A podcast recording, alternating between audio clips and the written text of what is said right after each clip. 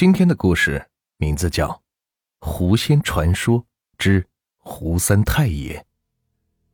这个狐仙，说白了，其实也就是指狐狸。据说，狐狸修炼数百年，便可练成人形，去魅惑世人。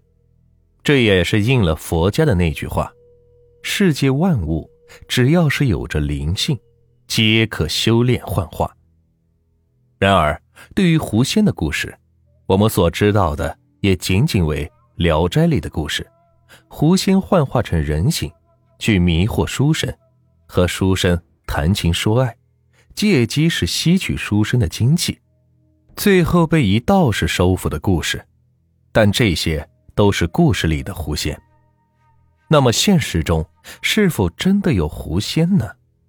这个，我想肯定又是一个未知数。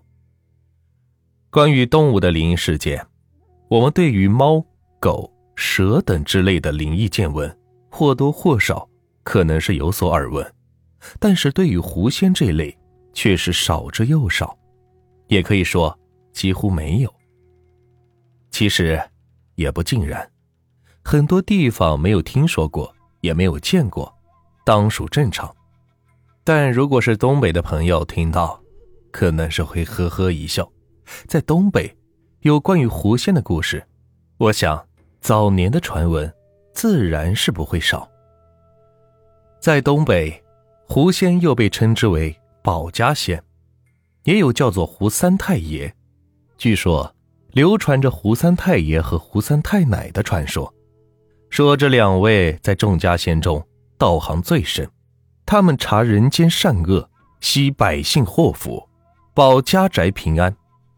胡三太爷、胡三太奶系东北之仙长，仁厚慈善，道行高深，解灾灭难，化险为夷，仗义疏财，有求必应，是为保家之仙。当然了，也有说胡三太爷、胡三太奶应该不是一个人，而是泛指。例如男仙称胡三太爷，女仙称之为胡三太奶。凡是上身的仙家说自己姓胡的，多半都是狐仙。其实狐仙有自己的名字，但是好多狐仙不愿意说。一个是因为直呼其名不尊重，又因为辈分比较高，就告诉你他叫胡三太爷、胡三太奶。辈分高的狐仙都可以自称为胡三太爷、胡三太奶，要到那个级别才行。上个世纪七十年代的时候，全国各地还处在文革的热潮之中，到处是红卫兵小将的身影，到处是戴着高帽在批斗，破四旧，打倒牛鬼蛇神，是那个年代的口号。当然，还有满街贴满了毛主席语录的条幅。如果翻一翻老照片，你就会发现，那个年代真的很热闹。袄子岭山下的小村里，一队红卫兵小将正押着几个戴着高帽的老人，浩浩荡荡地向着学校的操场走去。袄子岭小学的操场上，此时已经是围满了看热闹的村民。操场的正中央，一个台子上，一排站着几个老者，他们的头上都戴着牛鬼蛇神的高帽，脖子里各挂着一个牌子。写着自己的名字和罪名，他们一个个低着头，双手被绑在身后，那形似枯槁的脸上布满了皱纹，泪水早已被风干。在他们的身后，那正是一群意气风发、正年少得志的红卫兵小将，他们戴着红袖章，胸前别着一枚毛主席的纪念章，富裕的口袋里还别着一个小本的毛主席语录和一支钢笔。一个青年走到了台前，挥了挥手，便开口说道：“毛主席万岁！毛主席万寿无疆！”一时间，台下也是跟着喊起了口号，那场面是相当壮观。青年又是挥了挥手，说道：“父老乡亲们，这些人都是牛鬼蛇神，投机倒把，破坏毛主席他老人家的文化革命，你们说该不该批斗？”下面顿时是沉默无声，没有人说话了。过了一会儿，人群中有人举起了手，高喊着：“拥护毛主席，毛主席万岁！”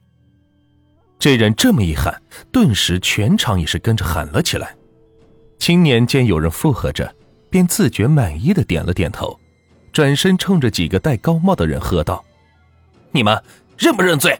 向不向人民坦白你们的罪行？”一排戴高帽的老人多半都已经是风烛残年，然而到此却还要忍受这种折磨，每个人的心中都是一阵心酸。不自觉的跟着是点了点头，起身道：“我们认罪，我们都是人民的罪人。”一场短暂的批斗就这样结束了。被批斗着被关进了猪圈里，和一群猪仔是住在了一起。猪圈里是臭气熏天，熏得让人是睁不开眼睛。有的人年岁大了，进来便一病不起了，剩下了半条命。在这群人中，有一个人是他们中最年轻的，也才只有四十多岁。他是袄子岭小学的语文老师胡三才，因为阻拦红卫兵小将进入学校，便被戴上了反革命的帽子，跟着是一起被批斗。胡三才每每想起那天的事情，总会一阵摇头苦笑，但他从不跟别人多说些什么，只是一个人。默默的承受着这一切，而最让胡三才无法接受的是，把他拉上台批斗和关进猪圈的人，竟然是他的亲生儿子，那个血气方刚、正值青年、十七八岁的红卫兵小将。胡三才被关进猪圈里已经一个星期了，在这一个星期里，他渐渐的感觉到了绝望，身边一起被批斗的村民。有的已经死了，尸体就被扔在了一边，也是没有人管。夜里睡觉的时候，看不到就会被猪给啃了。有的病了，只剩下了半条命，在虚耗着，苟延残喘着，等待着最后的时光。对于胡三才来说，每个夜晚的降临，都仿佛是一场噩梦的征兆，来的是悄无声息。压抑的他是喘不过气来。胡三才也想到了死，可放心不下的不是自己的儿子，而是自己卧病多年的妻子。每每想到卧病不起的妻子，他便没有了死的勇气。今晚的夜格外的安静，猪圈里几只小猪不时的发出嗡嗡的叫声，搅得胡三才是心烦意乱。他看了看旁边。靠着墙壁的几个人早已是睡去。夜空中几颗明亮的星星，但却显得寂寥而又孤独。正当胡三才胡思乱想的时候，猪圈的门被打开了，走进来一个身着绿呢子军装的红卫兵小将。他走到人群前，扫视了一遍，看到胡三才，便向着胡三才走了过去。你是胡三才？青年小声的问道：“胡三才点了点头。你跟我走。”青年不容置疑的说道。胡三才稍愣了一下，向后躲着问道：“你们想干嘛？”“跟我去了，你就知道了。”“走吧。”青年又说道。“你们到底想干嘛？”